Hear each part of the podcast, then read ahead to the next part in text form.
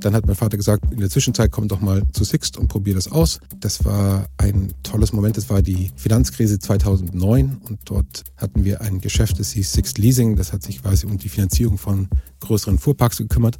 Und da war es ja so, dass die Leitzinsen nach unten gegangen sind, aber die Refinanzierungszinsen der Banken nach oben gegangen sind und dass das Ergebnis unter Druck gekommen ist. Und dann habe ich mit vielen meiner Kollegen dort arbeiten dürfen und dazu beigetragen, dass das Unternehmen dann deutlich positiv wurde. Und dann war ich infiziert. Die Möglichkeit der Einflussnahme, des Gestaltens, Dinge zu verändern, das war so anders, wie ich das bis jetzt erlebt hatte, dass mich das dann mit Haut und Haaren gefesselt hatte und bis heute so bleibt. Hallo und herzlich willkommen zu einer neuen Ausgabe von Handelsblatt Disrupt, dem Podcast über neue Ideen, Disruption und die Zukunft der digitalen Welt. Mein Name ist Sebastian Mattes und ich begrüße Sie wie immer ganz herzlich aus unserem Podcaststudio hier in Düsseldorf. Wir sprechen hier im Podcast ja regelmäßig auch mit den interessantesten Unternehmerpersönlichkeiten. Und deshalb habe ich mich ganz besonders auf das Gespräch heute gefreut. Denn zu Gast hier bei mir im Studio ist Alexander Sixt. Er ist Co-CEO der gleichnamigen Autovermietung und er hat das Unternehmen vor zwei Jahren zusammen mit seinem Bruder von seinem Vater übernommen, der nach 50 Jahren an der Spitze schließlich in den Aufsichtsrat gewechselt ist. Nun haben die beiden nicht nur abertausende Autos in China bestellt, was für große Diskussionen gesorgt hat, sie haben auch ziemlich große Pläne in den USA.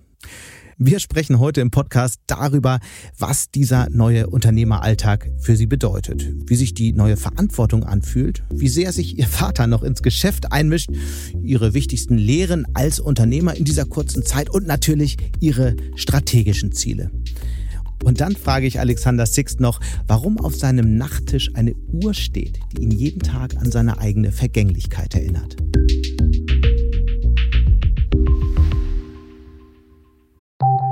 Nach einer kurzen Unterbrechung geht es gleich weiter. Bleiben Sie dran. Willkommen in der Zukunft der Technologie mit dem Handelsblatt Summit Zukunft IT. Seien Sie Teil der IT-Flagship-Tagung des Handelsblatts, bei welcher führende Köpfe der IT-Branche zusammenkommen, um die neuesten Trends und Herausforderungen der digitalen Transformation zu diskutieren. Vernetzen Sie sich mit Branchenführern und finden Sie Lösungen, die Ihr Unternehmen voranbringen. Exklusiv für unsere Podcast-Hörer sichern Sie sich jetzt 20% Rabatt auf Ihre Anmeldung. Besuchen Sie zukunft-it.jetzt und verwenden Sie den Vorteilscode Podcast. Und damit jetzt zu meinem Gespräch mit Alexander Sixt, den Co-CEO des Mobilitätskonzerns Sixt aus Pullach, den ich heute ganz herzlich hier bei mir im Studio begrüße. Hallo Herr Sixt, schön, dass Sie da sind. Vielen Dank, dass Sie da sind, darf ich die Zeit nehmen.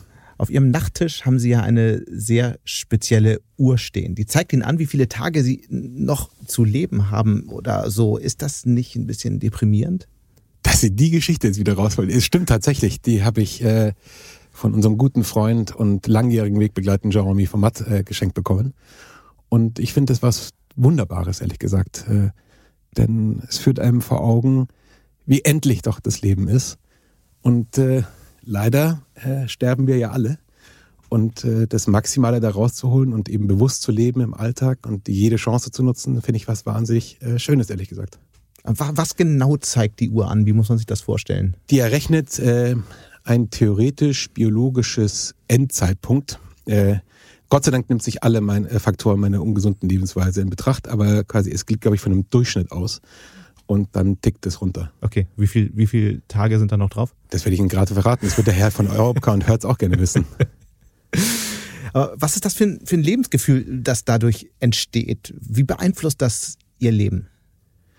Wissen Sie, ich, ich glaube, ich bin wahnsinnig äh, gesegnet, aufgewachsen mit ganz vielen Geschenken, die ich bekommen habe. Eine super Ausbildung, ein tolles Elternhaus, ähm, ähm, viel mitbekommen als Kind. Und ich mhm. glaube, dieses Geschenk, was man bekommen hat, äh, ähm, bewusst und achtsam einzusetzen, äh, das ist doch das Spannendste. Und wir leben in einer Welt, wo so viel möglich ist und wo so viel Tolles man erleben kann, dass man das, glaube ich, sich immer wieder bewusst machen und nicht einfach vor sich hin vegetieren äh, und äh, jede Chance eben nutzen eine große Chance jetzt genutzt. Sie und Ihr drei Jahre jüngerer Bruder Konstantin haben die Firma im Sommer übernommen vor zwei Jahren. Ihr Vater ist nach 50 Jahren im Unternehmen in den Aufsichtsrat gewechselt.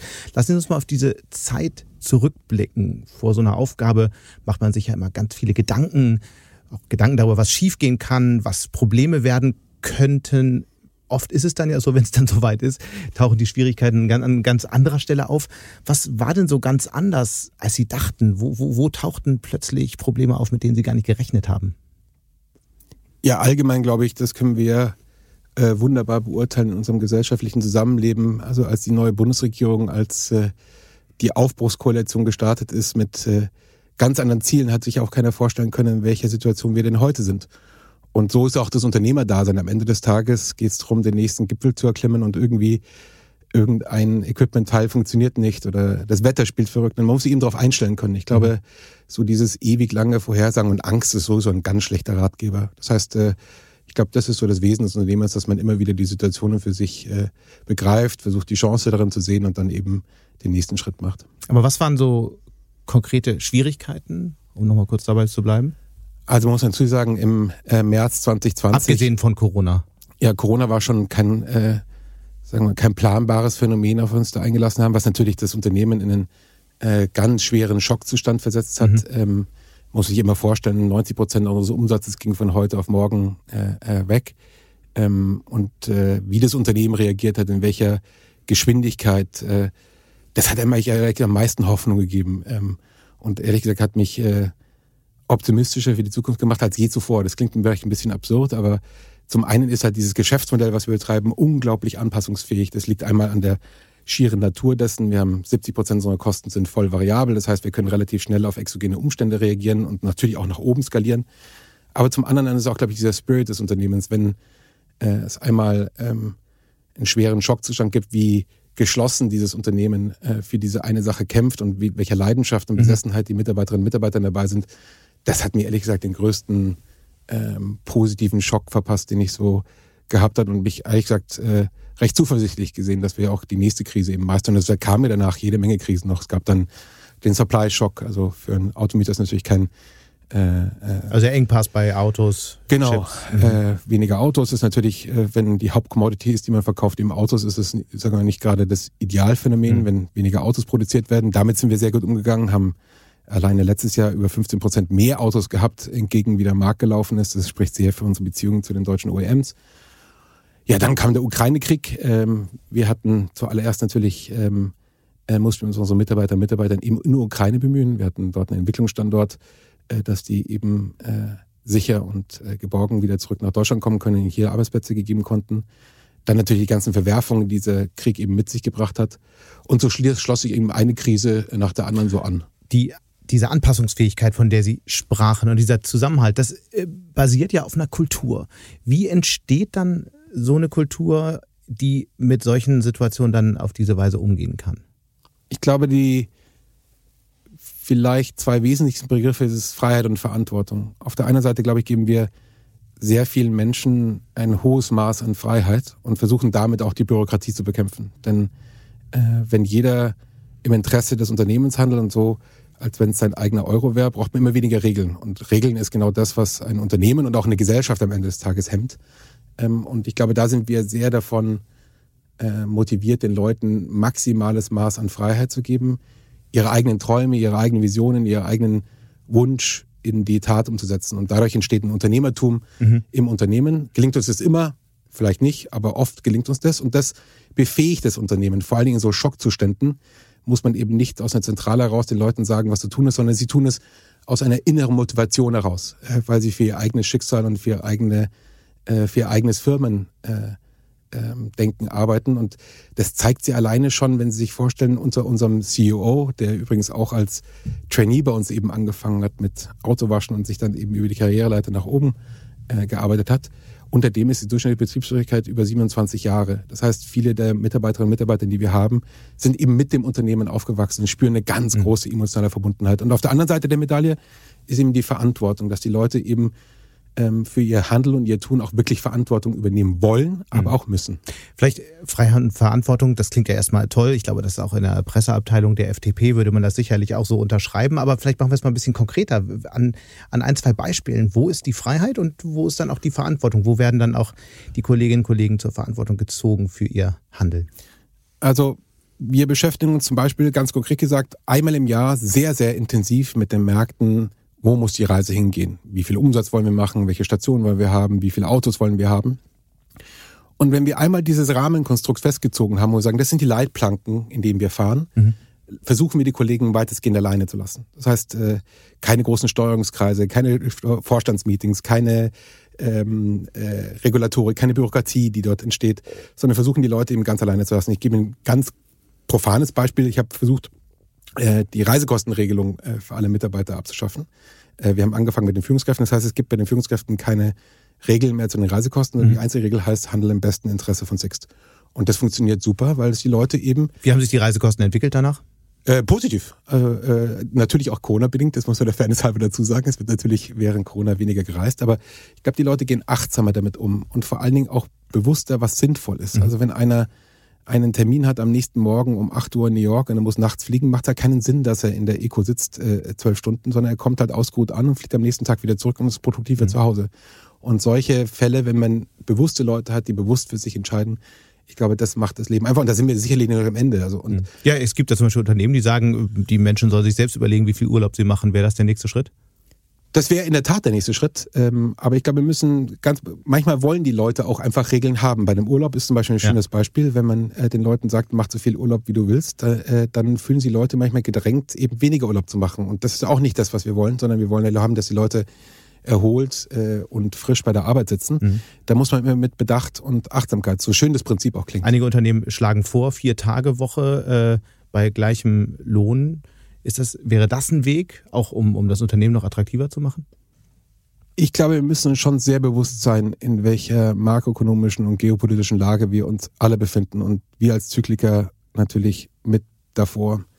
Und äh, am Ende des Tages, glaube ich,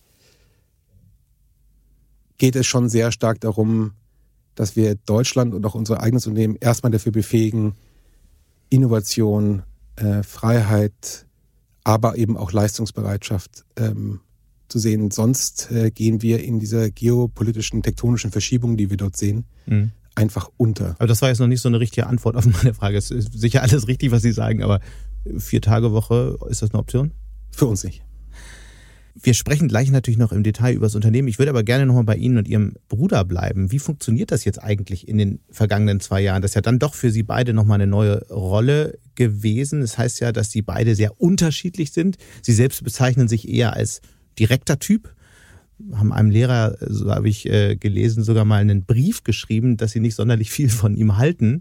Ihr Bruder ist dann eher so der Zahlentyp mit seinen Excel-Tabellen oder so. Wie, ziehen Sie mal Bilanz, die letzten zwei Jahre. Wie hat sich Ihr Verhältnis verändert in diesen neuen Rollen?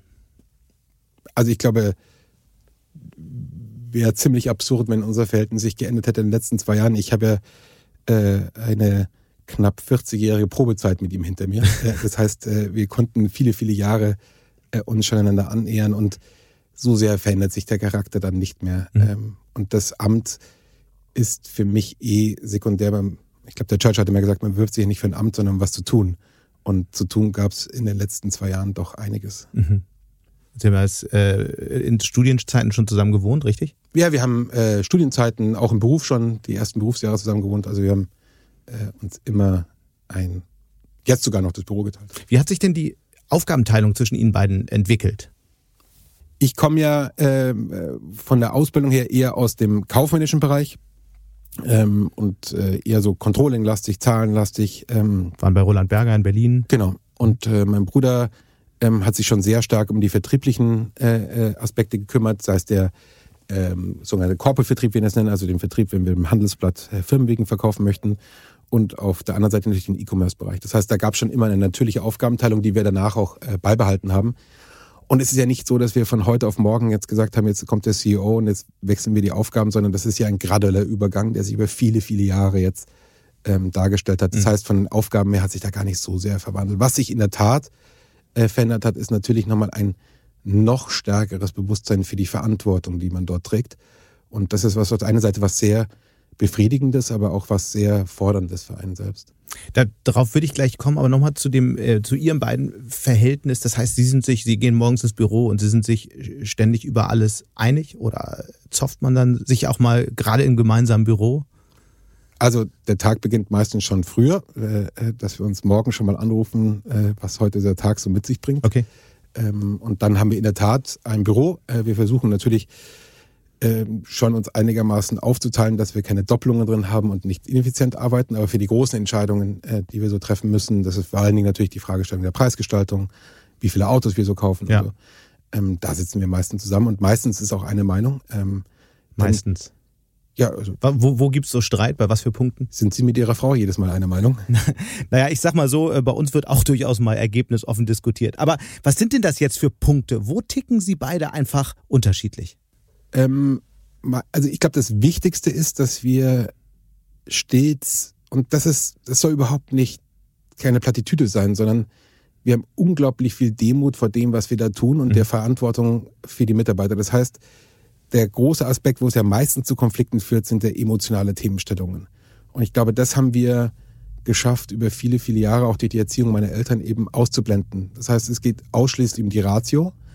Und dann ab einer gewissen Entscheidungshöhe werden die Entscheidungen halt nicht mehr so schwarz und weiß, sondern da gibt es ganz viel Grauzonen und äh, die man eben nicht mehr mit äh, einer einfachen Kalkulation lösen kann. Und deswegen würde ich es weniger streiten, sondern das ist ein dialektischer Kurs, Diskurs, der da stattfindet. Man tauscht halt Argumente aus und irgendwann kommt man zu der Einschätzung, dass das Argument des anderen oder das, äh, was man nicht bedacht hat, eben mhm. valide ist. Und ich glaube, das ist aber nicht eine Diskussion, die ich mit meinem Bruder viel. Wenn man sich dann nicht einigen kann, dann entscheidet der Vater? Also wir haben noch nie eine Nicht-Einigung hergestellt mhm. und mein Vater hält sich aus dem operativen Tagesgeschäft raus. Ja. Sonst würden wir das ja nicht machen. Wie wurden Sie denn beide auf diese Führungsrolle vorbereitet? Das war ja, wie Sie gerade gesagt hatten, ein längerer Prozess. Ab wann war eigentlich klar, ich gehe ins Unternehmen? Oder war das eigentlich schon immer klar? Nee, also weder für meinen Bruder noch für mich war das klar. Mhm. So die, Warum eigentlich nicht? Das ist die Maxime meiner Eltern gewesen, für die ich, äh, glaube ich, sehr, sehr dankbar bin, dass wir sehr viel über den Begriff der Freiheit äh, zu Hause geredet haben und äh, wenn man Freiheit konsequent zu Ende denkt, dann muss man das sowohl den Eltern zugestehen wie auch den Kindern zugestehen. Auf der einen Seite die Freiheit den Eltern zugestehen, selbst zu entscheiden für das Wohl des Unternehmens und für die Wohl der Mitarbeiter, zu mhm. sagen, ich sehe dich dafür nicht befähigt und äh, ich habe eine größere Verpflichtung den Mitarbeiterinnen und Mitarbeitern gegenüber als einem familiären, dynastischen mhm. Prinzip. Und auf der anderen Seite auch die Freiheit den Kindern zu geben, zu sagen, ihr macht das, wofür ihr brennt. Äh, das, was euch Leidenschaft oder Motivation bietet. Ja. Und Sie man, wollten ganz früher mal Arzt werden, oder? Ganz früher wollte ich mal, das war lange, lange her. Äh, mit 16, 17 wollte ich Arzt ja. werden. Okay. Und wann, also was war der Moment, als dann klar war, ich, ich, ich wag's doch? Ja, also, ich habe ja dann äh, BWL studiert mit Schwerpunkt in Finanzierung und Rechnungslegung. Und dann bin ich den klassischen Weg gegangen, dann gingen viele meiner Kommilitonen gingen mir zur Bank und dann äh, bin ich auch zu einer Bank gegangen und dann sind viele davon wieder zu einer Unternehmensberatung gegangen und zur Unternehmensberatung, habe da wahnsinnig viel handwerkliches Zeug gelernt und ich hatte dann ähm, die Chance, zu einem äh, größeren Hedgefonds in die USA zu kommen. Und äh, dann hat mein Vater gesagt, in der Zwischenzeit komm doch mal zu Sixt und probier das aus. Mhm. Und äh, das war ein tolles Moment. Das war die Finanzkrise 2009 und dort äh, hatten wir ein Geschäft, das hieß Sixt Leasing. Das hat sich quasi um die Finanzierung von größeren Fuhrparks gekümmert. Und da war es ja so, dass die Leitzinsen nach unten gegangen sind, aber die Refinanzierungszinsen der Banken nach oben gegangen sind und dass das Ergebnis unter Druck gekommen ist. Und dann habe ich mit vielen meiner Kollegen dort arbeiten dürfen und dazu beigetragen, dass das Unternehmen dann äh, deutlich positiv wurde. Und dann war ich infiziert. Äh, die äh, Möglichkeit der Einflussnahme, des Gestaltens, äh, Dinge zu verändern, das war so anders, wie ich das bis jetzt erlebt hatte, dass mich das dann mit Haut und Haaren gefesselt hatte und bis heute so bleibt. Wie ist das eigentlich äh, zu Schul- und Studienzeiten als Kind einer Familie mit so bekanntem Namen unterwegs zu sein? Ich glaube, das muss man einordnen. Also erstmal sollte man sich da nicht als Opfer fühlen. Ich glaube, ich habe weit mehr positive Elemente davon weggetragen, als dass ich negative Elemente hatte. Und äh, zum einen muss man das mal einordnen. Also, ich meinte das ganz wertfrei, kann ja auch positiv sein. Ja. Ähm, also als ich zur Schule ging, äh, das war ja, muss ich nachrechnen, äh, ja, 86 bis äh, 98, ähm, da war das Unternehmen auch, wenn man ganz ehrlich ist, in einer ganz, ganz anderen Größenordnung, äh, wie es heute ist. Ähm, und äh, da war das auch nicht so ausgeprägt. Ich bin im sehr ländlichen Raum äh, in eine staatliche Grundschule, in ein staatliches Gymnasium gegangen und Kinder mit 12, 13, die schert es eigentlich ein, äh, recht wenig, äh, wer man ist und wo man herkommt und man wird relativ schnell auf den Boden der Tatsachen geholt und das hat mir sehr, sehr, sehr geholfen. Ähm, äh, eben bescheiden zu bleiben, auch im Umfeld miteinander. Und im Studium war es ja so, dass ich dann eben nach Frankreich gegangen bin und äh, äh, da waren wir, 98 waren wir in Frankreich mhm. im absoluten Nirgendwo. Also wenn ich da jemand erzählt hätte, was ich nicht getan hätte, äh, äh, der Familie gehört Six, dann würde ich mich anschauen, wer ist das? Also das war einfach kein Faktor für uns. Aber das nötige Selbstbewusstsein hatten Sie damals schon, wenn man an diese Anekdote, auf die ich gerade anspielte, mit dem Brief an den Lehrer denkt. Wie kam es denn dazu? Oh, ähm, ich war ähm, damals Schülersprecher äh, in unserem Gymnasium und habe mich für einen äh, behinderten äh, Schüler eingesetzt, mhm. der, wie ich fand, äh, ungerecht behandelt wurde. Und dann habe ich meine Meinung eben Ausdruck verliehen. Aber es ist lange, lange verjährt. Würde es aber wieder tun. es gibt ja eine ganze Reihe von Unternehmerinnen und Unternehmern, die hier auch zuhören und äh, sie sind ja sehr früh mit Unternehmertum, unternehmerischen Fragestellungen in ihrer Jugend auch äh, konfrontiert gewesen. Was ist denn so das, was Sie ganz früh auch in Ihrem Leben schon über Unternehmertum gelernt haben, was Sie unbedingt weitergeben sollten? Was haben Sie gelernt, was jeder Unternehmer, jede Unternehmerin kennen, wissen sollte? Bescheidenheit, Demut, Dinge in Frage stellen und einfach mal machen. Ihr Bruder hat mal gesagt, dass man alles, was man lernen muss über Unternehmertum bei Ihnen zu Hause am Frühstückstisch gelernt hat. Wie muss man sich das vorstellen? Wie lief, da, wie lief so ein äh, normales Essen in der Familie Sixt ab?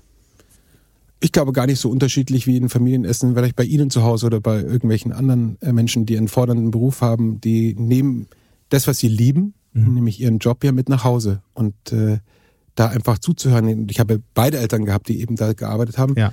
Ich glaube, da ist das ganz normal, dass man über das Erlebte und äh, das, was einen jeden Tag bewegt, zu Hause redet, ohne jetzt irgendwie da einen erzieherischen Ansatz zu haben, dass ich jetzt meinen Sohn dafür ausbilden muss, sondern ich glaube, man, man lernt ganz viel mit den Rückschlägen umzugehen und äh, äh, auch meinen Vater dabei zu beobachten, äh, wie er mit Rückschlägen umgeht. Aber das war dann auch Thema beim Abendessen. Also ich äh, habe das zum Beispiel noch Rückschläge noch nicht so groß beim Abendessen geteilt. Meine Kinder sind nun vielleicht auch noch ein bisschen jung, aber aber in ihrer Frau wahrscheinlich. Das auf jeden Fall. Und genauso ist doch hier. Also mhm. die Familie bietet ja einem einen geschützten Raum, wo man mhm. eben sich abstimmen kann. Und äh, das war sehr, sehr ähm, beeindruckend für mich. Aber wir hatten auch ganz viele andere Themen, über die wir unterhalten ja. haben. Aber Philosophie zum Beispiel? Ja, mein Vater äh, sehr Philosophie. Äh, da hat er sich äh, in seinem Studium äh, äh mehr in, glaube ich, philosophischen Vorlesungen ja. rumgetrieben wie in betriebswirtschaftlichen, äh, was, äh, glaube ich, sehr geholfen hat. Und äh, jede Tischrede äh, wird immer noch die großen Philosophen zitiert, ja. äh, abhängig von der politischen Stimmungslage, mehr auf der wirtschaftsphilosophischen Seite oder mehr auf der äh, klassischen Philosophen gestellt. Aber damit sind wir natürlich aufgewachsen, wir sind mit der Musik aufgewachsen, mit dem Sport aufgewachsen. Mhm. Ähm, ich glaube grundsätzlich äh, Begeisterung zu spüren, das ist und für irgendwas zu brennen, das war schon was, äh, was unsere Eltern uns ganz, ganz früh beigebracht haben. Ich finde es sehr interessant, in der Vorbereitung ist mir jetzt auch nochmal aufgefallen, wenn man über sie liest, wenn man ähm, über, über die Unternehmergeschichte auch ihrer Eltern liest, dann ist sehr oft von ihrem Vater die Rede und ein bisschen weniger von, deutlich weniger von ihrer Mutter. Woher kommt das eigentlich? Wird Unternehmertum immer noch mehr mit Männern verknüpft als mit Frauen? Ist das ein mediales Thema? Können Sie sich das erklären? Den Eindruck teile ich nicht, denn ich glaube, meine Mutter ist fast präsenter in der Öffentlichkeit gewesen, wie mein Vater es jemals gewesen ist. Ich glaube, es sind die Fragestellungen, die sie umgetrieben haben. Mein Vater war immer mehr der betriebswirtschaftliche Mensch, der um die Fragen der Quartalsabschlüsse, der Jahresabschlüsse eben Auskunft gegeben, weil meine Mutter im gleichen Fall eben alles, was das Thema Marketing betrifft, die internationale Explosion betrifft, aber auch äh, bitte nicht zu vergessen, ähm, den Einsatz eben für ihre karitativen Organisationen. Mhm. Und das ist, glaube ich, ein bisschen schade, dass immer der Schwerpunkt auch in den Medien immer zu kurz kommt. Ähm, denn das ist auch ein Teil des Unternehmertums, eben nicht nur Verantwortung für das Unternehmen aufzunehmen, sondern auch Verantwortung für die, für die Gesellschaft überzunehmen. Mhm. In der letzten Woche hat der Heizungsbauer Fissmann für große Diskussionen gesorgt. Das war das Thema äh, der Woche, insbesondere beim Handelsblatt, als bekannt wurde, dass das Familienunternehmen sein Kerngeschäft an den US-Konkurrenten Carrier Global verkaufen wird. Was ist Ihnen durch den Kopf gegangen, als Sie von der Nachricht gehört haben? Was der Beweggrund dafür ist, möchte ich gar nicht mutmaßen. Dazu stecke ich nicht drin und ich kann mir auch keine Meinung dazu anmaßen, mhm. ehrlich gesagt. Denn so eine Entscheidung zu treffen, hätte ein Familienunternehmen wie Fissmann sicherlich nur getroffen in, ähm, in Anbetracht dessen, was es für die Mitarbeiterinnen und Mitarbeiter bedeutet und vor allen Dingen die Zukunftssicherung des Unternehmens. Mhm. Ähm, das hat nichts mit rein betriebswirtschaftlichen Fragestellungen zu tun, sondern das ist eine rein äh, Frage der Zukunftssicherung für mich gewesen. Mhm. Und ähm, was dann am Ende des Tages der Hintergrund gewesen ist, wird ja viel spekuliert darüber. Aber allgemein muss man sich natürlich schon die Frage stellen, vor den großen Herausforderungen, vor die wir da stehen und auch in der Historie, sei es Corona, sei es der Klimawandel, sei es die geopolitischen Fragestellungen, die wir da haben. Ich bin kein Politiker, beileibe nicht, ja, aber aus einer laienhaften äh, Beobachtung würde ich es vielleicht so sehen, es gibt immer die, mir kommt das Abwägen ein bisschen zu kurz. Mhm. Ähm, wir nähern uns immer über die Nachfrageseite und äh, immer über Verbote dem Thema. Ähm, um es mal konkret zu machen, wir sagen, Variante 1 ist, wir beschließen das Aus für XYZ bis zum Y. Und das führt ganz oft sowohl für die Konsumenten, aber auch für Unternehmen für Unverständnis und löst Angst aus. Ähm, man könnte sich ja dem Thema auch anders nähern. Und das hat der Fissmann ganz klar gesagt, dass das einer der Faktoren war, weil die Politik jetzt so einen wahnsinnigen Druck durch den Heizungsverbot gemacht haben. Ist das ein Thema, das Sie auch spüren? Ich meine, Sie sind ja auch mit so einem Verbot konfrontiert im weiteren Sinne. Verbrenner aus bis 2035. Die ganze Debatte, tangiert Sie das auch? Ich glaube, man muss äh, schon immer die Abwägung der Konsequenzen da vor Augen ziehen. Mhm. Und ähm, man könnte sich ja im anderen Schritt nähern, dass man sagt, man kommt eher über die Angebotsseite, mhm. dass man sagt, man und so machen sie beispielsweise Amerikaner, dass man sagt, man äh, versucht, äh, das Angebot von Elektroautos, das Angebot von Wärmepumpen, das Angebot von was ich was, eben durch Anreize so graduell aufzubauen, mhm. dass man eben nicht danach äh, feststellen muss, oh, dieses Verbot bis X ist vielleicht schwierig und dann muss ich nochmal Subventionen dahinter schmeißen, um, aber dann ist das Kind schon am Ende des Tages in den Brunnen gefahren. Und für den Industriestandort Deutschland haben wir nichts gewonnen. Also hätten wir äh, frühzeitig angefangen, den Bau von Elektrofahrzeugen in Deutschland zu subventionieren, den Bau von Elektrobatterien in Deutschland zu subventionieren äh, und Anreize zu schaffen, wie die Industrie eben in Deutschland oder der Europäischen Union, natürlich geht über das EU-Beihilfegesetz, geht es gar nicht für Deutschland, aber für die Europäische Union zu incentivieren, ähm, hätten sich vielleicht viel schneller Angebote im deutschen Markt äh, mhm. äh, beschlossen. Denn selbst wenn die Bundesregierung jetzt auf die Idee käme, ich will eine verpflichtende E-Auto-Prämie haben, dann ist die Frage ja erstmal für jemanden, der sie kaufen muss, woher denn? Ähm, die Produktion reicht ja nicht aus, um äh, im substanziellen Umfang Elektrofahrzeuge in Deutschland zu beziehen. Und ich glaube, das wäre vielleicht ordnungspolitisch der bessere Ansatz gewesen, dass man sagt, man versucht erstmal das Angebot so attraktiv zu machen für die produzierenden Unternehmen, hätte den gleichen Umfang auch industrielle Wertschöpfung in mhm. Deutschland gehabt, um dann den Konsumenten vor ein besseres preisliches Angebot zu setzen. Da sagen Kritiker natürlich immer jetzt, ich sage nicht, dass es meine Meinung ist, aber da sagen Kritiker an der Stelle immer, ja, ja, ist ja alles schön und gut, nur dann würde es alles nicht schnell genug gehen. Das ist ja die Frage der Anreizsetzung. Aber was ist die Konsequenz jetzt? Also wenn Sie jetzt sagen, ich mache ein verpflichtendes E-Auto-Quote von 50 Prozent bis 2025, hat das ja zur Konsequenz, dass ich die Autos in China kaufen muss. Und was haben wir dann als Deutschland davon gehabt? Hm. Bevor wir weiter über die politischen Fragen diskutieren, würde ich gerne noch mal ein Thema äh, ansprechen, mit dem jeder in Kontakt kommt, äh, worüber Sie auch bekannt geworden sind als Unternehmen, den, äh, die großen Kampagnen. Wie kam es damals eigentlich zu der Idee, so eine Art von Kampagnen zu entwickeln? Ja, erstmal muss man ja sagen, dass wir äh, auf den ersten Blick eine Commodity verkaufen. Ja? Also wir verkaufen ein Auto, das wir im Zweifel auch andere Automieter haben und wir müssen uns eben differenzieren über ganz viele andere Bausteine, zum Beispiel einmal über die Servicequalität, über unsere Webtechnologien, über äh, viele, äh, über den besseren Fuhrpark. Äh, wir haben ja mit Abstand den größten Premium-Fuhrpark ähm, europäischen, auch im US-kontinentalen Raum. Ähm, und das sind alles Elemente, um sich zu differenzieren. Und das allerverbindendste Element am Ende des Tages ist ja die Marke. Und mein Vater eben sehr stark festgestellt, ich möchte ungern Trump zitieren, aber in dem If you know the brand, you're a commodity. Und ich glaube, äh, der Jean Mi hatte das irgendwann mal ganz schön gesagt, was ich ganz einprägsam fand, merkwürdig ist merkfähig. Und ich glaube, das war am Ende des Tages schon ähm, das, der ganz große Verdienst von meinem Vater und meiner Mutter, eben eine Marke aufzubauen, die äh, polarisiert, die ähm, äh, den Finger in die Wunde legt, die lustig ist, die Satire, die was traut. Und ich glaube, deswegen sind wir als kleines mittelständisches Unternehmen da eben in den Köpfen der Menschen äh, zumindest ein Stück weit hängen geblieben. Und das sorgt ja auch immer für ganz schön viel Ärger. Was waren also die größten, äh, der größte Stress? Welche Kampagne hat am meisten Ärger verursacht? Ich glaube, in Summe haben die Kampagnen mir äh, äh Freude bereitet. Das glaube ich gerne, aber ich könnte mir schon vorstellen, dass der ein oder andere sich mal beschwert hat, äh, Muss das jetzt sein? Hat sich Angela Merkel beklagt über das Bild mit der gefakten Cabrio-Frisur? Nee, ich glaube, wenn ich das aus der Historie, ich fand das sogar recht gut, ehrlich gesagt. Äh, es hilft ja immer der eigenen Popularität ganz deutlich. Was ist sonst so geplant an äh, großen Kampagnen für die nächsten Wochen? Welche Themen wollen Sie sich vornehmen? Also die ganz konkrete Kampagne kann ich nicht sagen, das würden die Kollegen von Hertz und Avis und Europcar auch gerne wissen. Aber im Allgemeinen ähm, äh, geht es vor allem der ganz große Fokus USA. Wir haben dort in, im vergangenen Jahr eine recht äh, große Kampagne gelauncht, die hieß Rent the Car. Ähm, äh, denn äh, äh das finde ich irgendwie die, die, schon eins der äh, äh, wirklich was Geniales, was die Agentur in den USA dort entwickelt hat. Die hat gesagt, The definition of car rental is boring. Und das kommt schon alleine durch den Namen Rent a Car. Niemand will irgendwas. Nobody wants a anything. Und hat gesagt, dann rent the car. Und das ist genau das, was wir eigentlich erreichen wollen mhm. in den USA, diese Premium-Positionierung zu stärken. Und dort haben wir ähm, ein erhebliches Geld investiert in den US-amerikanischen Markt, der mit uns, für uns ja der größte Wachstumsmarkt überhaupt ist.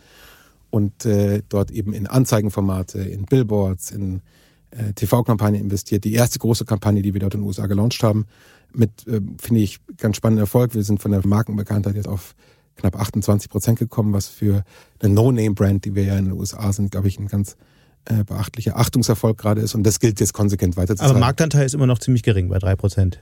Marktanteil kommen wir von 1,7 Prozent jetzt auf knapp drei Prozent. Ähm, äh, jetzt, wenn man es ganz zynisch sagen kann, ist eine Verdopplung. Aber man muss es quasi im Kontext sehen des amerikanischen Marktes. Mhm. Der amerikanische Markt hat 35 Prozent Marktvolumen, äh, 35 Milliarden Marktvolumen. Das ist ungefähr das Doppelte zu Kontinentaleuropa und wiederum 50 Prozent dieses Marktvolumens ist an den Top-Flughäfen, ähm, äh, auch nur 50 Flughäfen. Und dort sind wir beim Marktanteil zwischen 7 und 15 Prozent und eben vereinzelten Flughäfen wie beispielsweise Miami eben Marktführer. Mhm. Und äh, unsere Strategie ist eben nicht in den USA in dieser schieren Größenordnung äh, uns dazu verzetteln, sondern uns ausschließlich auf eben dieses Airport-Geschäft Aber ein, schwieriges, ein schwieriger Markt. Ich meine, Herz, der große Autovermieter, ist in Schwierigkeiten geraten, ist, ist insolvent, äh, ist pleite gegangen. Warum glauben Sie, dass, dass Sie es dann hinkriegen, der kleine deutsche, in Deutschland groß, aber in den USA kleine Anbieter aus Deutschland? Warum sollte es ihm gelingen? Wir kämpfen immer schon den äh, Kampf gegen David, gegen Goliath. Äh, mein Vater hat in München angefangen mit 100 Autos. Ähm, und sein größter Lebenstraum war einmal äh, 1000 Fahrzeuge zu haben. Okay, David gegen Goliath klingt schön, aber was, was machen Sie konkret wirklich, dass das funktioniert? im Prinzip genau das, was wir auch in der Vergangenheit gemacht haben. Ganz konsequente Fokussierung auf die Premium-Position. Mhm. Das heißt, einen super Service zu bieten, den besten Fuhrpark da drüben anzubieten, es einfach zu machen. Also ich weiß nicht, wie, wann Sie letztes Mal in den USA ein Auto gemietet haben. Sie müssen dort äh, zehn Seiten Papier ausfüllen mit acht äh, Durchschlägen. Wir wollen eben den Kunden ermöglichen, direkt ins Auto einzusteigen, ohne dass er ähm, äh, seine Dokumente abgeben muss. Also ganz viel Vereinfachung, mhm. ganz viel Einfachheit in ein komplexes Produkt bringen, eben mit einem super Service und einem super Fuhrpark. Mhm. Und USA ist der größte Wachstumsmarkt, das heißt, sie wachsen dort am schnellsten. Können Sie das mal ein bisschen mit Zahlen hinterlegen? Ja, wenn Sie mich so fragen, mache ich es gern. Äh, die USA hat jetzt ungefähr eine, äh, einen Umsatz von knapp einer Milliarde, ist damit äh, der größte Einzelmarkt mittlerweile schon für Sixt. Mhm. Knapp ein Drittel des Umsatzes spielt sich in den USA ab, mit äh, durchschnittlich zweistelligen Wachstumsraten jedes Jahr. Ähm, und das ist äh, äh, mit Sicherheit der Wachstumsmotor für Six für die viele, viele Jahre. Aber dann ist doch jetzt eigentlich Zeit für die große Trump-Werbekampagne. Äh, da würden mir einige Motive einfallen, gerade wenn es um Frisuren geht. Ah, äh, wenn Sie Vorschläge haben, gerne. Ähm, äh, in den USA Werbung mit Politikern zu machen, geht leider nicht. Äh, da setzt man sich den Klagewellen Aber aus. Sie können es ja in Deutschland machen.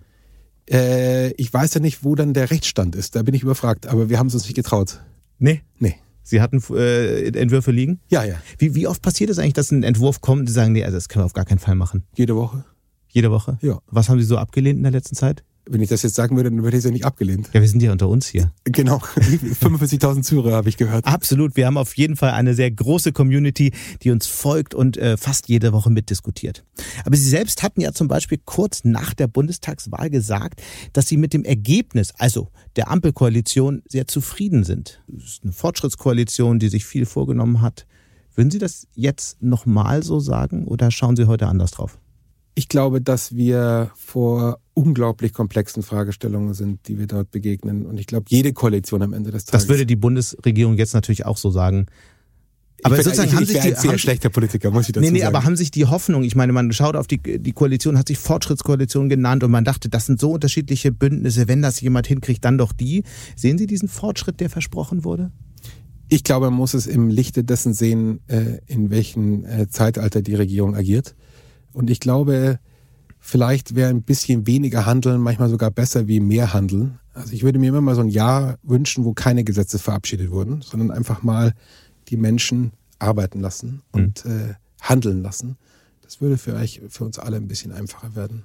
Die Deutschen haben ja ein sehr gespaltenes Verhältnis zur Mobilität, wie man ja auch an aktuellen politischen Debatten immer wieder sieht, insbesondere an Autos. Die einen pflegen ihr Fahrzeug mit dem Schwämmchen jedes Wochenende. Die anderen wollen Autos am liebsten abschaffen die Innenstädte autofrei machen. Wie blicken Sie eigentlich auf die Debatte in Deutschland? Also die Fakt ist halt, dass wir den Fahrzeugbesitz in den letzten zehn Jahren um sieben Millionen Autos gesteigert haben. Das heißt, wir haben sieben Millionen Bergewässer mehr auf der Straße wie noch vor zehn Jahren. Und der Anzahl der Führerscheinbesitzer ging auch stetig nach oben. Und selbst bei den jungen Menschen ist ungefähr der prozentuale Anteil von Führerscheinbesitzern gleich geblieben. Das muss uns ja sagen, so her der Wunsch auch ist, ja. Es sind entweder die Angebote nicht ausreichend hm.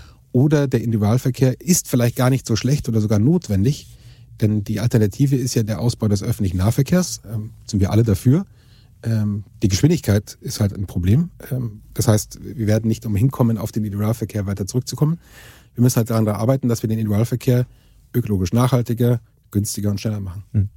Sie haben ja eben gesagt, Sie wären kein guter Politiker. Aber Sie kennen sich ja sehr gut mit Verkehr aus. Also wenn Sie jetzt äh, mal die Verkehrspolitik beraten würden, was würde man denn eigentlich logischerweise machen, um, um eben das zu erreichen, was Sie gerade skizziert haben? Was wäre eigentlich eine kluge Verkehrspolitik für Deutschland, für Europa? Ich glaube, der Wohlstand von Deutschland ist natürlich sehr stark abhängig von der deutschen Automobilindustrie und dass auch Wertschöpfung der deutschen Automobilindustrie in Deutschland stattfindet. Mhm. Und wenn wir das jetzt verbindet mit den ähm, Fragen der Nachhaltigkeit, der Elektroautoförderung, ist es eben darum, dass wir A, den äh, Investitionsstandort Deutschland so attraktiv machen, dass eben Fertigung, Produktion, Forschung, Entwicklung eben in Deutschland stattfindet mhm. Für Konsumenten, die in Deutschland die Konsumenten wiederum befähigt und motiviert, Elektroautos auch erfahrbar zu machen. Ich gebe Ihnen ein schönes Beispiel über 70 äh, Prozent der Kunden von uns geben an, dass sie, wenn sie mal in einem Elektroauto gesessen sind, dass sie ihre Vorbehalte gegenüber der Elektromobilität abgebaut haben. Wir sind quasi nichts anderes wie ein Multiplikator. Der zweite große Punkt ist der, wir haben keine Autos im Sekundärmarkt von Elektroautos. Die durchschnittliche Standzeit von einem Elektroauto ist vielleicht, glaube ich, vier, fünf Tage beim Händler, dann ist es weg, weil wir keine, und der Sekundärmarkt ist deswegen so wichtig, weil es eben einen niedrigeren Preispunkt wieder schafft, für die Leute Elektroautos erlebbar zu machen. Das heißt, politisch, der, der politische Vorschlag ist, dass äh, viel mehr Elektroautos verfügbar und erfahrbar werden. Verstehe ich das richtig? Also wenn unser Ansinnen erstens ist, wir wollen unsere deutsche Automobilindustrie schützen mhm. äh, vor ähm, anderen Marktteilnehmern, die mhm. vielleicht nach Deutschland kommen können. Und B, wir wollen den Klimawandel haben, sehe ich gar keine andere Möglichkeit, dass wir sagen, wir wollen die besten, günstigsten, nachhaltigen Elektroautos eben in mhm. Deutschland fördern. Was wäre ein politisches Instrument, um das zu erreichen? Sollte ja. die Politik überhaupt ein Instrument anwenden? Ich meine, greift man ja, Sie haben anfangs Freiheit und Verantwortung gesagt, da greift man natürlich ein in die unternehmerische Freiheit irgendwie. Ja, das können Subventionen sein, aber vor allen Dingen eben die Subventionen in die Angebotsphase, nicht in die Subventionen im Bereich des Kaufs. Was heißt das konkret? Förderung, also beispielsweise, ich fand es beeindruckend, in welcher Geschwindigkeit zum Beispiel Kanada die äh, Batteriezellenfertigung von Volkswagen äh, unterstützt hat äh, in Nordamerika. Wir sehen, wie viel Ansiedlungen in Nordamerika stattgefunden haben zum Thema Autofertigung, Batteriezellenfertigung im Folge des Inflation Reduction Acts. Haben wir denn gleiche Programme in Deutschland und Europa, dass wir Fertigungstiefen hier in Deutschland anbieten? Wir haben solche Programme in Europa schon längst seit vielen Jahren. Äh, das Problem ist nur, kein einziges Projekt oder sehr wenige sind bisher überhaupt gestartet, weil dies bürokratisch äh, Jahre dauert, bis die Genehmigungen da sind das meine ich aber eben, mit welcher Geschwindigkeit die Batteriezellenfertigung in Kanada erfolgt. Mhm. Das ist ja wirklich beeindruckend. Und das ist genau das Problem. Wir versinken in unserem regulatorischen äh, Sumpf. Mhm. Und äh, das hat zur Folge, wenn wir eben alles auf einmal haben wollen. Wir wollen äh, Klimaausstieg und zu dem ich hundertprozentig stehe. Mhm. Und zum anderen wollen wir den Industriestandort Deutschland befähigen. Also ja. irg irgendwo dazwischen brauchen wir den regulatives Element, sonst funktioniert es. So ehrlich müssen wir uns, uns selber sein. Und wenn wir dann noch sagen, wir wollen dieses Decoupling von China haben, in dieser ganzen Gemengelage äh, wird es halt sehr schwierig werden für die deutsche Industrie. Ich verstehe ihren Impuls für die deutsche Industrie, für die deutsche Autoindustrie. Nun sind Sie ja selbst da auch eher ein vaterlandsloser Geselle, sagen auf jeden Fall Kritiker. Sie haben bei BYD, dem chinesischen Hersteller, 100.000 Fahrzeuge für die nächsten sieben Jahre bestellt. Wie waren da die Reaktionen aus der Industrie? Stimmt, wir haben bei BYD, der, da lässt sich die Dramatik der Situation eigentlich schon ähm, recht deutlich sehen. BYD ist mittlerweile der größte Elektroautobauer äh, der Welt. Äh, noch vor Tesla und ist mittlerweile Marktführer in China. Und wir haben 100.000 BYDs gekauft auf sieben Jahre. Das ist ein, natürlich ein einstelliger Prozentsatz von unserer äh, Wertschöpfung, wenn Sie so möchten. Ähm, dass Sie mal ins Verhältnis setzen, wir haben ungefähr fünf bis sechs Mal so viele Autos von Mercedes, BMW und Audi. Klar, aber die, die kriegen halt einige ihrer Elektromodelle überhaupt nicht los. Also hätten sich sicher gefreut über eine Bestellung von Ihnen. Also ich sehe es momentan immer noch, dass die fast ausverkauft sind, nach meinem Dafürhalten. Mhm.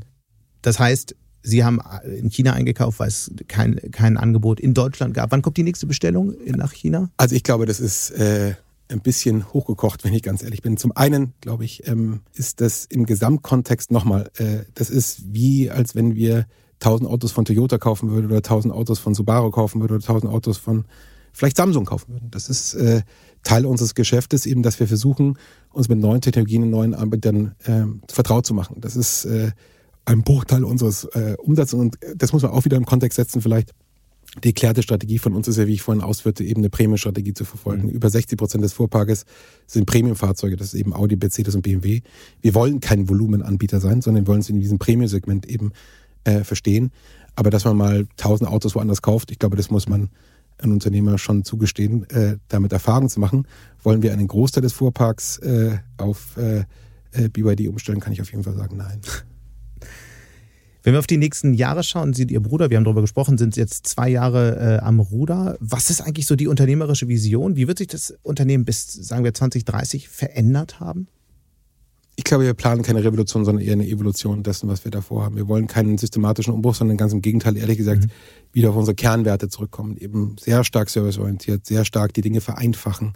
Ähm, ich habe das neulich gesagt und verzeihen Sie bitte, wenn ich das auf Englisch sage. Ich fand das irgendwie so äh, einprägsames, äh, und das soll so unser Mantra sein für die nächsten zwei Jahre, ist perfect every detail and limit the details to perfect.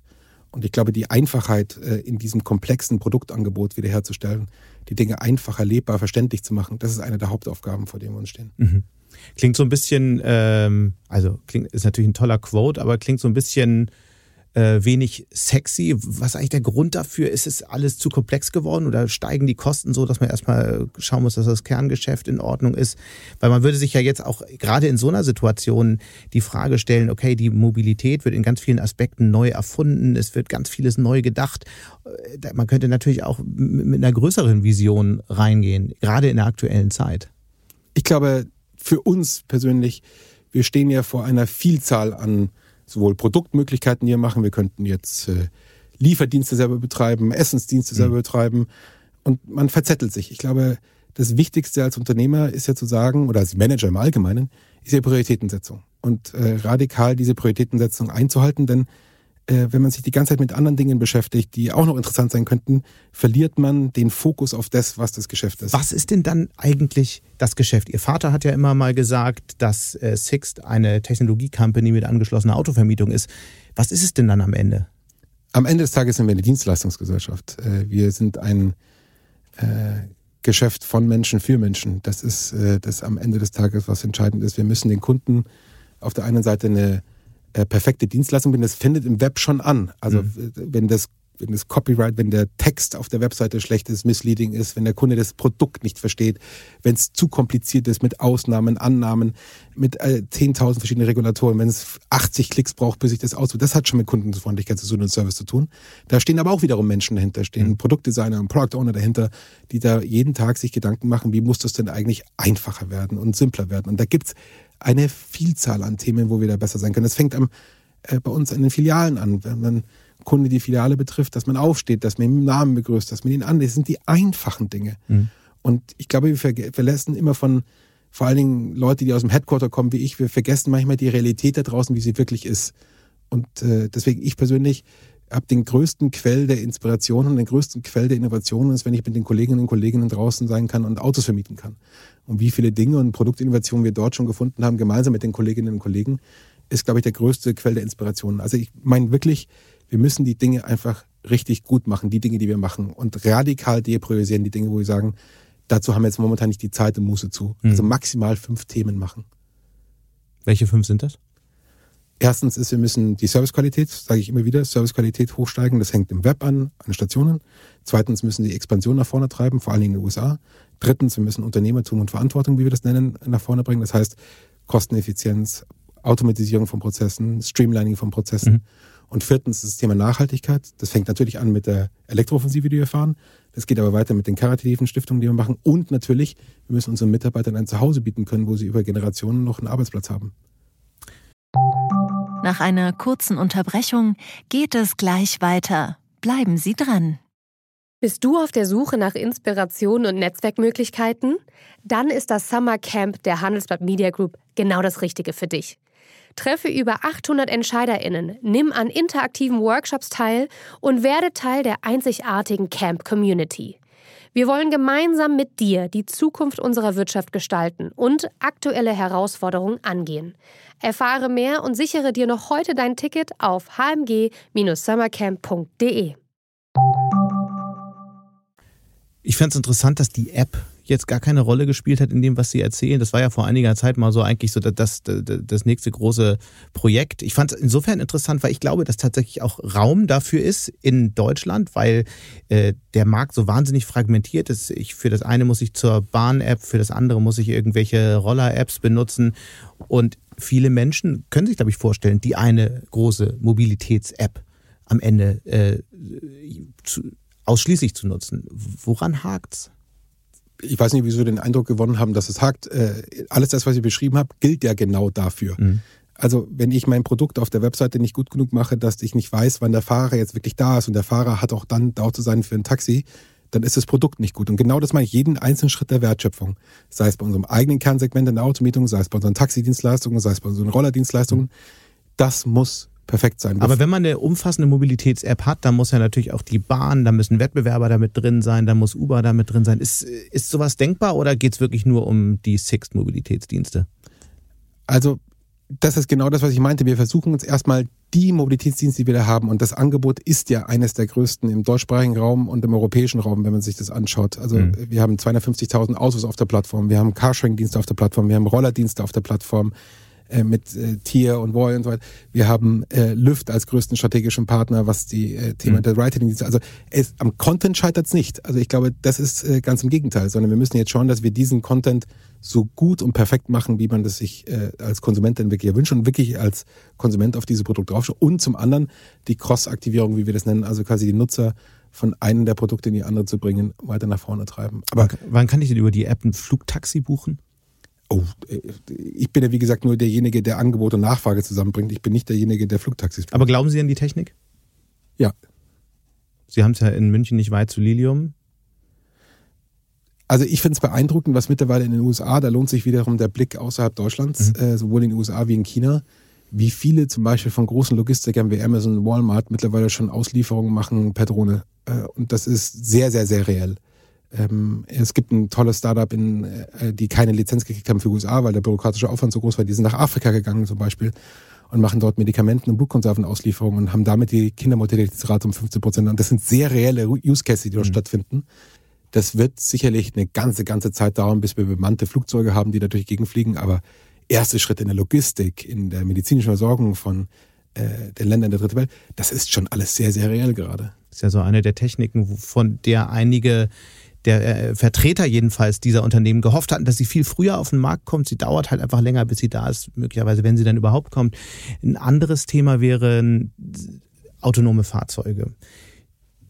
Da hieß es ja auch vor einigen Jahren, ja, Mitte der 20er Jahre könnte es soweit sein. Sie sind ja doch noch verhältnismäßig weit weg. Nun ähm, haben Sie selbst eine Flotte, arbeiten an der Flotte für autonome Fahrzeuge. Wie ist denn da der Stand? Wann haben Sie zuletzt in so einem Ding gesessen? Vor zwei Wochen. Wie ist der Plan? Wann, wann, geht, das, wann geht das in den Markt? Also wir haben dieses Jahr die TÜV-Zulassung dafür bekommen mhm. ähm, und sind jetzt in der kontinuierlichen Erprobung und der Sicherheitsprüfung, weil das Wichtigste ist, da darf man keinen Fehler machen. Das Ding muss zu eben nicht 99 Prozent funktionieren, sondern muss zu 100 Prozent funktionieren. Und sagen wir nicht da 100 Prozent sicher sind, sind vor allen Dingen, wir sind ja nicht der Anbieter des autonomen Autos, sondern mhm. er ist ein Partner von uns äh, muss das zu 100% sicher Was heißt es aber auf der Zeitleiste, äh, sprechen wir hier über Monate, über Jahre? Ich bin, also ich gehe davon aus, dass es vielleicht mittelfristig funktionieren wird. Wann das ist, muss ich wirklich im Verständnis bitten. Klingt nach fünf Jahren. Ich kann es Ihnen nicht sagen, bei mhm. besten Willen nicht. Wie wird es denn? Ich würde es mir wünschen, wenn es früher wäre. Wenn diese Flotte nun äh, an Start geht, auch kommerziell an Start geht, wie wird das das Unternehmen Sixt verändern? Ich glaube nicht, dass es diese fundamental Auswirkungen auf uns haben wird, wie das äh, selbst Uber hat ja ähm, äh, die gesamte Story der Vergangenheit auf das autonome Auto ausgerichtet. Das habe ich ehrlich gesagt immer nie ganz verstanden und hoffentlich ist das nicht zu komplex, was ich sage, aber ähm, die Logik war ja immer, ich nehme ähm, 70 Prozent der Kosten raus, nämlich den Fahrer und mhm. ersetze sie gegen ein technologisches äh, Gegenstück.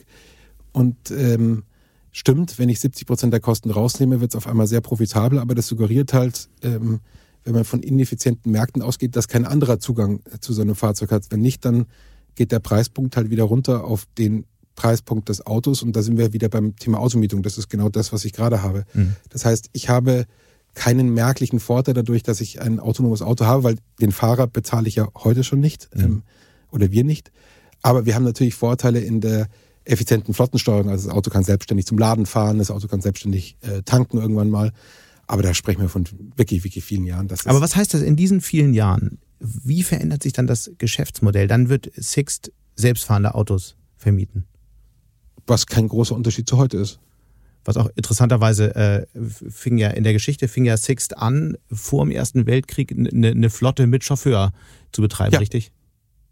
Damit ist man dann eigentlich wieder da, wo man mal angefangen hat. Nee, wir bleiben eigentlich genau da, wo wir gerade sind. Wir vermieten halt ein Auto ähm, mhm. und die wesentlichen äh, Bestandteile dessen, also man braucht eine starke Konsumentenmarke, man muss äh, versuchen, ähm, sein Produktversprechen wirklich zu erfüllen. Ähm, ob jetzt der Individualnutzer das Auto fährt oder die Maschine, ist für uns ähm, nicht ganz so entscheidend, aber viele Leute fahren halt auch noch gerne Autos. Mhm. Das darf man immer nicht vergessen. Wir hatten über die USA gesprochen, den äh, für sie wichtigsten Wachstumsmarkt. Es gibt dann noch einen anderen großen, für viele Unternehmen wichtigen Wachstumsmarkt, mit dem sie ja geschäftlich schon zu tun hatten, BYD, China. Ähm, wann starten Sie denn äh, im großen Stil Vermietungsgeschäft in China? Ich glaube, das hat sehr stark mit Fokussierung zu tun. Ich glaube, wir haben in den USA wieder alle Hände voll zu tun, ähm, das gut zu machen, ähm, das anständig zu machen mit dem Leistungsversprechen, ähm, was wir uns aus Europa kennen. Und damit wollen wir uns erstmal beschäftigen. In China, das ist ein sehr, sehr heterogener Markt ähm, mit äh, sehr verteilten Marktanteilen. Jede Stadt ist wieder unterschiedlich mit unterschiedlichsten regulatorischen Rahmenbedingungen. Mhm. Das ist jetzt nicht auf äh, Priorität 1 unserer Agenda. Also eher nächstes Jahr. Was nächstes Jahr weiß ich nicht. Ich bin schon mal ganz froh, wenn ich weiß, was dieses Jahr passiert. generell die Debatte ähm, über China, die insbesondere die Bundesregierung äh, fordert ja von der Wirtschaft, sich unabhängiger zu machen von China. Es gibt eine neue China-Strategie der Bundesregierung. Ist das eine Debatte, die in die richtige Richtung führt aus Ihrer Sicht? Wie schauen Sie da drauf? Ich glaube, man kann alle äh, dieser Strategien diskutieren. Man muss den Leuten halt die äh, Konsequenz dieser Strategie dann auch nahebringen. Und ähm, äh, das ist das, was ich vorhin meinte, ist immer die Kurzfristigkeit und äh, die, wie schnell das denn alles dann passieren soll. Also ich glaube, China, und so ehrlich muss man sich selber sein, hat äh, uns äh, als Europäer und speziell uns als Deutsche ähm, ähm, stark dabei geholfen, unseren eigenen Wohlstand äh, äh, zu fördern.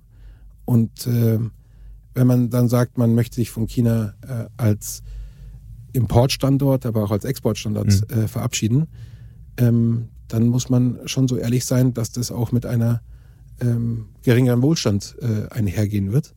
Äh, und das mag für viele Leute vollkommen okay sein und für manche Leute eben nicht, aber ich glaube, so ehrlich muss man dann schon sein. China ist ja auf der anderen Seite ein echtes Zukunftslabor, gerade für ihre Branche, für die Mobilität. Wenn man da auf die Straßen guckt, ist ja schon ein recht großer Anteil äh, Elektrofahrzeuge. Nun will ja Sixt in Europa bis 2030, also in sieben Jahren, 70 bis 90 Elektro, äh, Prozent Elektrofahrzeuge anbieten. Habe ich das richtig in Erinnerung? Korrekt. Aktuell sind sie bei über 10. Wie soll denn das funktionieren? Das ist wiederum die Frage. Ohne BYD. Äh, das ist genau die Zahl macht mir ehrlich gesagt nicht. Das sind ja selbst, äh, wir äh, folgen ja da den eigenen Ambitionsniveaus der Autohersteller. Ich kann ja nur leider oder Gott sei Dank das verkaufen, äh, was eben produziert wird. Ich baue ja nach wie vor keine Autos. Ich bin ja kein Autohersteller, mhm. sondern ein Autohinsteller. Ähm, aber, äh, und da stimme ich Ihnen natürlich schon zu, wenn ich die Berichterstattung verfolge, die eben rund um die Shanghai Autoshow gelaufen ist und äh, auch was die OEMs selber dazu sagen, ist natürlich schon wirklich beeindruckend, äh, welchen technischen Fortschritt wir dort in China sehen und den mhm. Reifegrad dieser Fahrzeuge zu beobachten. Das ist schon wirklich beeindruckend. Ja, die Ausstattung und die ganze Software-Thematik und das Entertainment, die Entertainment-Systeme, da fragt man sich schon manchmal, können die äh, deutschen Hersteller das gerade auf dem chinesischen Markt überhaupt noch aufholen? Weil die chinesischen Anbieter ja so viel weiter sind in einigen Feldern. Das wiederum müssen die, die Kollegen der Autohersteller fragen. Das werden wir natürlich mit denen diskutieren. Aber äh, das bringt uns zu dem äh, letzten wichtigen großen äh, Themenblock, das ganze Thema künstliche Intelligenz beschäftigt ja wirklich alle Unternehmen, egal mit wem man spricht. Ich habe ähm, auf einer äh, Konferenz über, äh, für Familienunternehmen gesprochen. Sehr viele ältere Herrschaften waren mit dabei und ich habe gefragt, wer hat schon ChatGPT ausprobiert? Und 80 Prozent äh, haben die Hand gehoben, was wirklich wow. bemerkenswert war, wenn ich mir überlege, wie lange die Verbreitung des Internets gedauert hat in der Szene, äh, sprechen wir, glaube ich, eher von Jahren, vielleicht Jahrzehnten, ich weiß es nicht so genau. Und äh, was haben Sie gedacht, als Sie das erste Mal ChatGPT ausprobiert haben? Ich glaube, wie jedem äh, absolute Überwältigung. Was war die erste, der erste Befehl, die erste Frage? Die erste Frage ist, write me OKRs for a car rental company. Also quasi, äh, schreibe mir eine Strategie für eine Automietung. Und? Äh, war wirklich beeindruckend. Also war wirklich, wirklich krass. Äh, Und jetzt, was heißt das eigentlich, dieser Sprung auch in der Technologie für Ihr Unternehmen? Also wir beschäftigen uns damit natürlich auf äh, äh, einer Vielzahl an Fronten. Mhm. Ähm, ich habe äh, heute Morgen im Flug äh, äh, vor dem Flug äh, nochmal mit einem äh, unserer äh, Entwickler gesprochen. Alleine was ähm, der Co-Pilot von bei GitHub zum Beispiel äh, bringt, äh, ist schon natürlich momentan POC-Phase und äh, Der Programmieren, äh, Programmieren quasi unter die Arme greift. Bei genau, also teilweise, um es mal zu vereinfachen, es gibt ja, GitHub ist ja quasi äh, ein Hersteller von Code Repositories, wo quasi eine Archivierung des, der Codebase stattfindet. Und äh, ähm, was eben ähm, der Copilot macht, wenn ich das laienhaft übersetzen darf, ist, dass man eben im Editor, wo man seinen Code schreibt, eben GitHub, ähm, dann eine Art Vervollständigung des Codes bringt. Äh, mhm. Äh, vor allen Dingen was die Entwickler so nennen wie Boilerplate-Code, dass man eben so Grundgerüste dort erstellt. Und wenn es stimmt, äh, ich kann es selber nicht nachvollziehen, äh, ist teilweise bei ähm, sehr reifen äh, Entwicklungssprachen wie Java oder so, kann man teilweise 60 bis 65 Prozent der Codebase schon eben voll automatisiert entwickeln. Das ist wie gesagt das, was mir heute einer unserer Entwickler gesagt haben. Ich verfolge das wirklich mit großer Spannung und finde das wirklich faszinierend. Aber was heißt das für das Unternehmen? Man braucht weniger Entwickler. Wie, was gibt es noch für Momente, wo Sie äh, nachdenken, dass KI vielleicht wirklich Transformationen beschleunigen, Disruptionen auslösen kann? Ich glaube, man muss sich immer lösen von Technologie senkt Kosten. Ich glaube, das ist äh, das ist eine Falle, in der man reinläuft. Ich glaube, Technologie sollte man eher dazu ausnutzen und sagen, welches Problem mehr kann ich denn dadurch lösen, was ich heute nicht lösen kann. Ähm, wir haben noch nie Technologie eingeführt, um äh, Kosten zu reduzieren. Hat auch im Übrigen nie so richtig geklappt, ja. sondern am Ende des Tages führt es dazu, dass wir eben in den Dingen, die wir tun, einfach besser werden können. Ähm, ein ganz einfaches Beispiel ist für absolute ähm, Basic-Anfragen, die momentan laufen. Also kann ich eine Rechnungskopie haben? Möchte sich keiner unserer Agents in den Callcentern äh, beschäftigen, eine Rechnungskopie rauszuschicken. Das ist natürlich alles, was eine KI-Engine bauen kann mhm. und dass wir die Kollegen lieber dafür einsetzen, komplexe Sachverhalte zu lösen, die eben weniger Wartezeit äh, in einem Callcenter bedeutet. Ich glaube, das ist der ganz große Punkt. Es geht nicht darum, um Menschen abzubauen, Kosten zu reduzieren, sondern ganz im Gegenteil, dass man die Menschen, die man hat und das unglaubliche Quell an Wissen, äh, die Menschen eben mit sich bringen und Empathie und Emotionen, dass man die eben für Dinge einsetzen kann, die wertstiftender sind. Mhm. Gibt es auch irgendwas, was Ihnen Sorgen bereitet äh, angesichts der Entwicklung?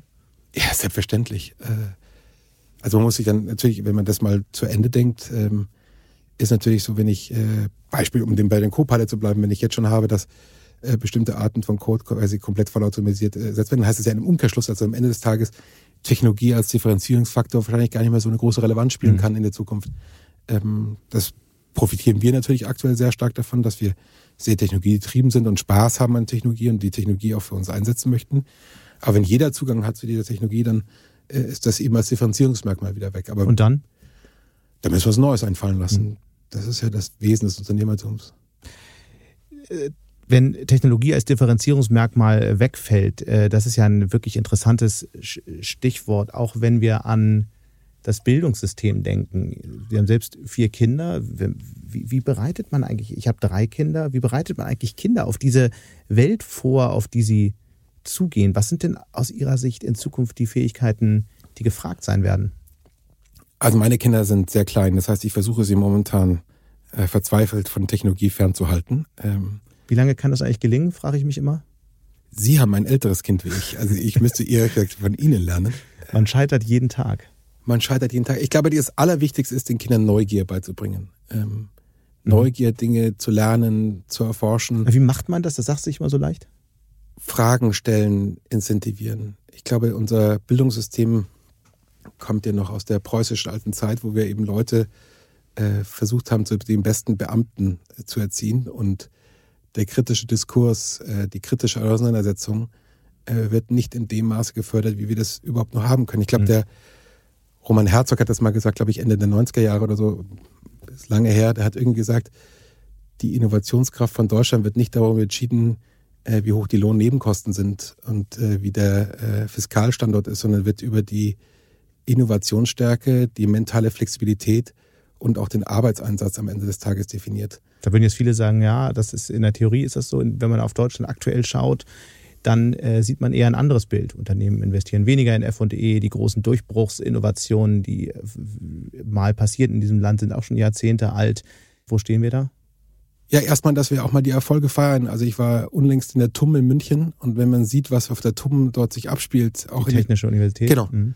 Die Technische Uni in München, welche Ausgründungen dort gelaufen sind, wenn man an Unternehmen denkt, äh, wie Celonis und tausend andere Beispiele, die mhm. jeder von uns kennt. Und wenn man die Begeisterung und die äh, äh, den reinen Schatz, den man dort hat, wenn man den befähigt, äh, weiter zu wachsen. Ich glaube, so schlecht sind wir gar nicht. Wir reden uns auch einfach künstlich schlecht und dadurch sinkt halt komplett die Motivation und macht uns langsamer. Mhm. Aber die Bereitschaft, ein Unternehmen aufzubauen, ist nicht gerade dramatisch gestiegen in den letzten Jahrzehnten. Das muss man ja auch festhalten. Wie kann, wie kann man das ändern? Ist das so? Ja, das zeigen die Zahlen. Ah. In der großen Breite. Die, bei, bei den Technologiegründungen ist es ein bisschen besser geworden, aber in der großen Breite, die Begeisterung für Unternehmertum ist nicht so wahnsinnig groß. Die meisten jungen Menschen interessieren sich eher für eine Karriere im öffentlichen Dienst. Was ist das? Was, was sagt das aus über dieses Land? Das ist erschreckend.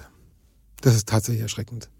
Ich möchte nicht jetzt rein verfallen in ein Deutschland-Bashing. Wirklich nicht. Ähm, ich könnte natürlich jetzt eine ganze Litanei an Themen erstellen, wo ich glaube, daran könnte es scheitern, ohne es jetzt empirisch oder äh, in irgendeiner Form belegen zu mhm. können. Es fängt natürlich aus an von der überbordenden Bürokratie, der Regulatorik. Wenn ich alleine mich damit auseinandersetze, wie viele Menschen bei uns im, in Pullach sitzen, die sich mit irgendwie regulatorischen mhm. Fragestellungen auseinandersetzen, da wird es ihnen schwindlig. Ähm, einfach wirklich schwindlig. Es ist ähm, bis zu einem Grad, wo es fast keinen Spaß mehr macht. Ähm, dann Fehlerkultur, Erfolge feiern, Unternehmertum auch breit öffentlich wertzuschätzen. Aber da, wenn ich das so sage, dann wirkt es immer wie so ein einziges Selbstmitleid. Äh, mhm. Ganz im Gegenteil. Ich, ich, ich fühle mich ja wohl in Deutschland. Ich fühle mich wohl als Unternehmer. Ich fühle mich wohl Dinge erschaffen zu können. Aber wir müssen, wir müssen natürlich die Dinge, die nicht funktionieren, auch benennen. So bei allen Dingen, die positiv, auch die Sachen, die nicht funktionieren. Das ist ja auch die Aufgabe, die wir uns hier äh, im Podcast vorgenommen haben. Wahrscheinlich müssten wir zu dem Thema nochmal komplette eigene Folge machen. Deswegen, wir müssen leider langsam zum Ende kommen. Ich habe aber noch, äh, noch eine Frage und zwar, Ihr Opa hat Ihnen mal eine lange Liste mit 100 Büchern gegeben, die Sie mal lesen sollten. Wie weit sind Sie denn damit gekommen? Also da sind mir ein paar Dinge dazwischen gekommen. Äh, Firma, Kinder und ich mir selbst. Welches Buch hat Sie am meisten beeindruckt oder beeinflusst? Ach, das ist, glaube ich, unfair. Das ist, äh, man zitiert ja immer das letzte Buch, was man gelesen hat. Und welches war das? Sage ich nicht. Gibt es denn so ein Buch, das Sie auf jeden Fall, weil äh, Sie sind ja schon einer, der äh, den Umständen entsprechend viel liest. Ich weiß, mit Kindern ist das manchmal ein bisschen schwieriger. Aber gibt es so eins, was Sie in der letzten Zeit viel verschenkt haben, weil Sie sagen, das müssten Kolleginnen, Kollegen, äh, Mitarbeiter, Freunde unbedingt gelesen haben? Ja, aber das ist sehr klein. Also ähm, in der Tat, weil ich äh, natürlich als äh, werdender Vater äh, versucht habe, in meiner kompletten Überschätzung zu verstehen, was Kinder glücklich macht. Und äh, äh, da habe ich natürlich versucht, wahnsinnig zu lesen in meiner äh, in meiner Verzweiflung. Und ja. da habe ich ein tolles Buch entdeckt, das heißt äh, Brain Rules for Babies. Und das okay. beschäftigt sich damit, äh, äh, was Kinder augenscheinlich zu einem glücklichen Menschen macht. Und am Ende des Tages kam dieser Autor, ähm, mehrere Autoren, ehrlich gesagt, ein Neurologe, ein Psychologe, ein Anthropologe, kam eben äh, zur Auffassung, dass einzig und alleine Empathie und die Beziehung zu anderen Menschen uns glücklich macht. Mhm. Sie sagt mal, Sie hätten eine lange Liste mit Dingen, die Sie gern noch machen würden im Leben. Was steht denn da so noch an großen Projekten drauf? Heute habe ich schon mal eins abgehakt, dass ich mit Ihnen einen Podcast machen darf. Freut mich sehr. Äh, ich hoffe, das war nicht das letzte Mal. Ganz herzlichen Dank, dass Sie hier waren. Das war ein tolles Gespräch, viele Einblicke, viele Dinge gehört, die ich noch nicht gelesen oder gehört habe in der Vorbereitung. Und ja, die Debatte sollten wir bald möglichst fortführen. Vielen, vielen Dank, vielen Dank für Ihre Zeit und danke fürs Zuhören. Und damit sind wir auch schon wieder am Ende von Handelsblatt Disrupt. Wie immer freue ich mich über Kommentare in der Handelsblatt Disrupt LinkedIn-Gruppe oder senden Sie mir gerne eine Mail. Die Details finden Sie in den Show Notes. Danke an dieser Stelle auch für die Unterstützung von Lukas Teppler und Regina Körner und Migo Fecke von professionalpodcast.com, dem Dienstleister für Strategieberatung und Podcastproduktion. Wenn Sie grundsätzlich immer auf dem Laufenden sein wollen, dann testen Sie doch gerne unser Handelsblatt Vorteilsangebot. Damit lesen Sie die aktuellen Artikel plus alles aus dem Archiv für vier Wochen für nur einen Euro. Schauen Sie doch einfach mal nach unter handelsblatt.com slash Mehrwirtschaft. Die Details dazu finden Sie in den Show Notes. Wir hören uns dann nächste Woche Freitag wieder. Bis dahin wünsche ich Ihnen interessante digitale, aber natürlich auch analoge Zeiten. Ihr Sebastian Mattes.